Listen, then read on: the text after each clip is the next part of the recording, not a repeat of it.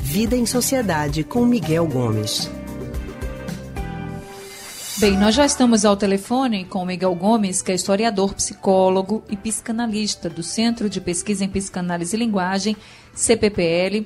Hoje, Miguel também vai falar sobre o caso do menininho Miguel Otávio, de 5 anos, que, como a gente acabou de ouvir, morreu ao cair do nono andar de um prédio aqui na área central do Recife. E essa morte trouxe à tona um debate sobre racismo estrutural. Esse vai ser o nosso assunto hoje com Miguel. Miguel, muito boa tarde para você. Boa tarde, Anne. Boa tarde, Leandro. Boa tarde, ouvintes. Oi, Miguel. Boa tarde para você também. Seja bem-vindo mais uma vez aqui no Rádio Livre. A gente acabou de ouvir a história, né, de novo, do caso do menino Miguel. É, ele estava na casa onde a mãe trabalha tra ou trabalhava, né, uma mãe negra, um menino negro na casa de patrões brancos. E isso levantou de novo, como a Anne falou, o debate sobre racismo estrutural. Explica para a gente, então, o que seria, o que é o racismo estrutural. Essa é uma boa questão para a gente tentar tornar mais claro, porque tem muita confusão. Muita gente acha que quando se fala de racismo estrutural, ainda pensa que é aquele racismo explícito, né, em que você xinga alguém, que você diminui o negro explicitamente, né?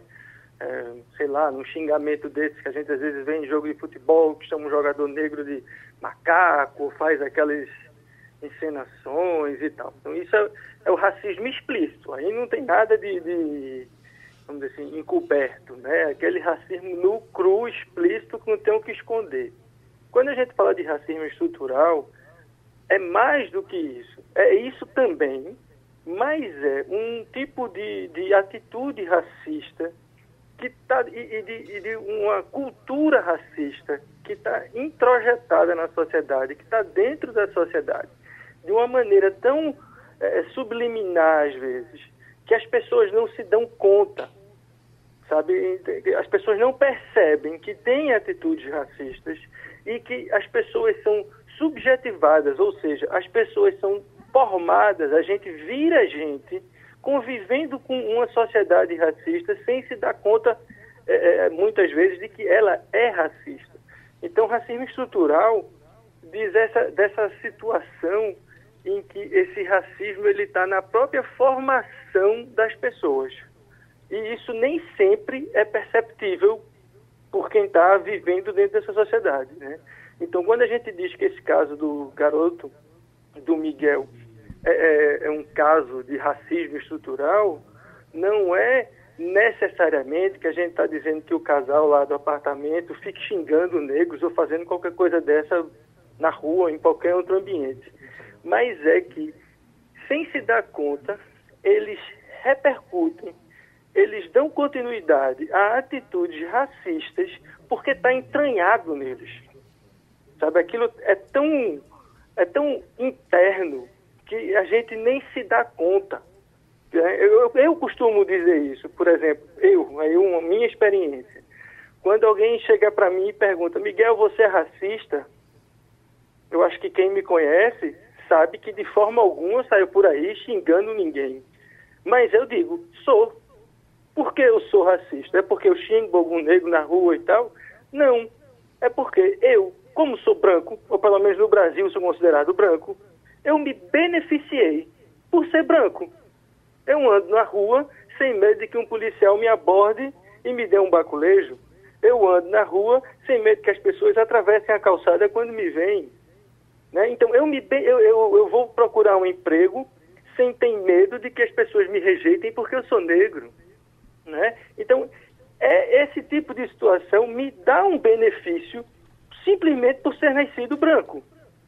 Né? Então, isso diz de um racismo estrutural. Então, eu vou dizer, eu sou racista no sentido em que eu me beneficiei do racismo estrutural. Isso não quer dizer que eu vá re reproduzir isso na minha vida, pelo contrário. Eu luto a vida inteira contra o racismo. Mas eu dizer que não sou racista é eu negar que eu estou me beneficiando de uma condição que é contingente e, e, e, que só tem um efeito porque a gente vive numa sociedade em que tem um racismo estrutural. Então é nesse sentido que o racismo é estrutural. É que é algo que perpassa o tecido social para além do que a gente queira, do que a gente deseja. E a gente precisa reconhecer ele para poder combater. Porque se a gente não reconhece, a gente acha que está tudo certo, que não tem o que fazer e fica tudo do jeito que está. E, e a questão do racismo, né, eu acho que isso é uma coisa que tem se falado muito aqui no Brasil com esse caso do Miguel e nos Estados Unidos desapareceu por conta do caso do George Floyd. A gente tem que, que, como é que a gente combate esse racismo estrutural? Não é simplesmente não sendo racista no sentido explícito de não xingar negro e tal, mas é a gente ter atitudes antirracistas. Então, para o racismo, não, não basta, não, não adianta ficar calado. A gente tem que estar ativo contra o racismo. Aí é o primeiro passo, junto com a percepção de se a gente é beneficiado pelo racismo, para combater o racismo. E era isso que eu queria lhe perguntar, nesse, queria que você desse exemplos, na verdade. Quando você fala que você foi beneficiado, como muitas pessoas no Brasil são beneficiadas por não serem negras e acabam uhum. não sofrendo esse preconceito. Então acaba que a sociedade como um todo se torna racista mesmo não concordando e não tendo atitudes racistas. OK. Mas como é que essa sociedade que não concorda e que não tem atitudes racistas, mas que por uma questão cultural, acaba sendo beneficiada hum. mesmo sem querer e às vezes até sem saber, porque quando você fala que vai para um emprego, por exemplo, e que naquela empresa tem alguém que tem atitudes racistas, mas com você não tem, você talvez nem saiba. Então, como é que essa sociedade que quer lutar contra, que quer acabar com essas diferenças, pode fazer na prática?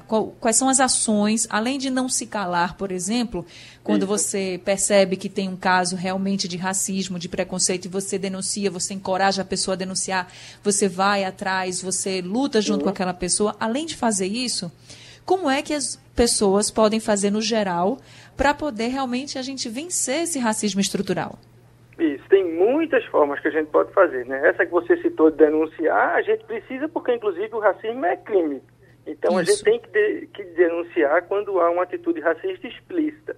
Mas algumas atitudes no dia a dia podem ajudar a gente a combater esse racismo estrutural, que não é fácil de ser combatido nem rápido. Isso é uma coisa que vai levar décadas para a gente conseguir reverter isso aí sendo otimista. Mas a gente pode combater como? A gente pode pensar assim. Você, quando é, é, lê livros, por exemplo, você procura ler livros de autores negros, o que, é que você acha, por exemplo, do cinema em relação à participação dos negros na, na, nos filmes? E quais papéis eles estão atuando? Né? Qual foi o último filme negro que você, o último filme que você assistiu que tinha um negro como protagonista sem que ele fosse um bandido ou alguma coisa assim. Né? Eu me lembro aquele diretor de cinema, o Jordan Peele, que é um negro, fez aquele filme Nós, fez o filme Corra, que são filmes maravilhosos, protagonizados por negros. E aí perguntaram a ele, Jordan, é, é, por que você faz filmes é, é protagonizados por negros? Por que você não faz filmes protagonizados por brancos? Ele disse, porque os filmes protagonizados por brancos eu tenho a sensação que eu já vi. Então eu faço por negros porque eu sei que eu não vi.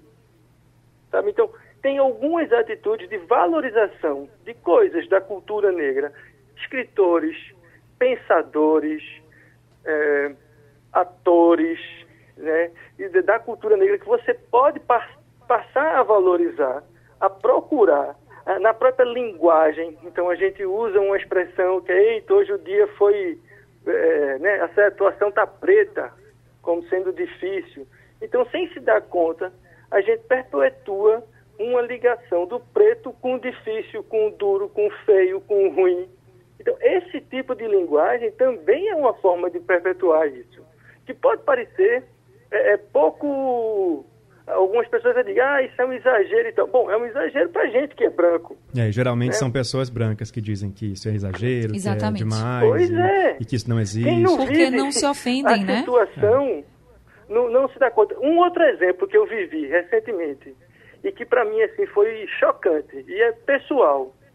Eu pegava o metrô no Rio de Janeiro para estudar quando eu estava lá E, enfim, esse metrô era cheio e estava indo para a periferia. Todo dia era assim. Um dia eu peguei esse danado desse metrô e entrou um rapaz todo mulambado, com a roupa rasgada, suja, descalço. E aquilo me deixou incomodado no metrô ao ver ele naquela situação. Né? Eu fiquei incomodado um tempo, olhei, olhei, não consegui entender o que é estava acontecendo, desci do metrô, fui embora e aquilo ficou na minha cabeça. Depois eu me dei conta que o meu incômodo é porque aquele rapaz era branco. Porque várias outras vezes eu já tinha provavelmente visto pessoas negras naquela condição e aquilo não tinha me impactado. E quando eu vi aquele rapaz branco, aquilo me incomodou, porque aquilo não é esperado para um branco, mas é esperado para um negro. Sabe? Então, isso é essa coisa do, do racismo estrutural que a gente, quando, cai, quando caiu a ficha para mim, sabe aquele misto de, puxa vida, ainda bem que caiu a ficha, e de vergonha pelo que eu vivi, sabe? Mas é, é, isso é o tipo de situação que quando a gente se dá conta é capaz de transformar alguma coisa. Eu acho que essa experiência que eu vivi uns 4, 5 anos, isso me deu uma nova forma de enxergar, sabe? E isso não significa que eu entenda ou saiba o que é que o negro sente em relação ao racismo. Não, eu não sei. Eu, no máximo, imagine e falo sobre. Saber o que é o racismo, eu não sei. Porque isso só vai saber quem vive ele na pele, que são os negros. E não é o meu caso né? aqui no Brasil, pelo menos. Então, é, é, é, sabe, são situações assim que podem fazer com que a gente desperte e a gente comece a mudar a atitude, né? Porque eu acho que a frase da Angela Davis é fundamental, assim. Contra o racismo não basta não ser racista, tem que ser antirracista. Que façamos então é esse exercício nós brancos, para que a gente possa ajudar também nessa luta é, fazer essa autoanálise que o Miguel falou que fez quando se deu conta do que aconteceu com ele. No dia a dia, tenho certeza que a gente vai, se procurar saber do assunto, vai também se ver nessas situações e vai, refletindo, conseguir mudar um pouco dessa história. E Miguel, eu sei que a gente vai ter que encerrar, Léo, mas só para eu dizer para Miguel que eu recebi dia desses de uma amiga dizendo o seguinte, uma mensagem no WhatsApp num grupo só de mulheres. E aí ela disse, gente, é, eu me dei conta de que todo mundo, ela falou assim, todo mundo falando sobre o racismo e como a gente tem que ser contra o racismo, enfim, me dei conta de que não tem livros infantis na minha casa para os meus filhos com personagens negros, isso que você falou. E aí ela fez uma seleção de livros infantis em que os personagens principais são negros ou que os uhum. autores são negros, mas a maioria era de personagens principais negros e saiu mandando para todo mundo.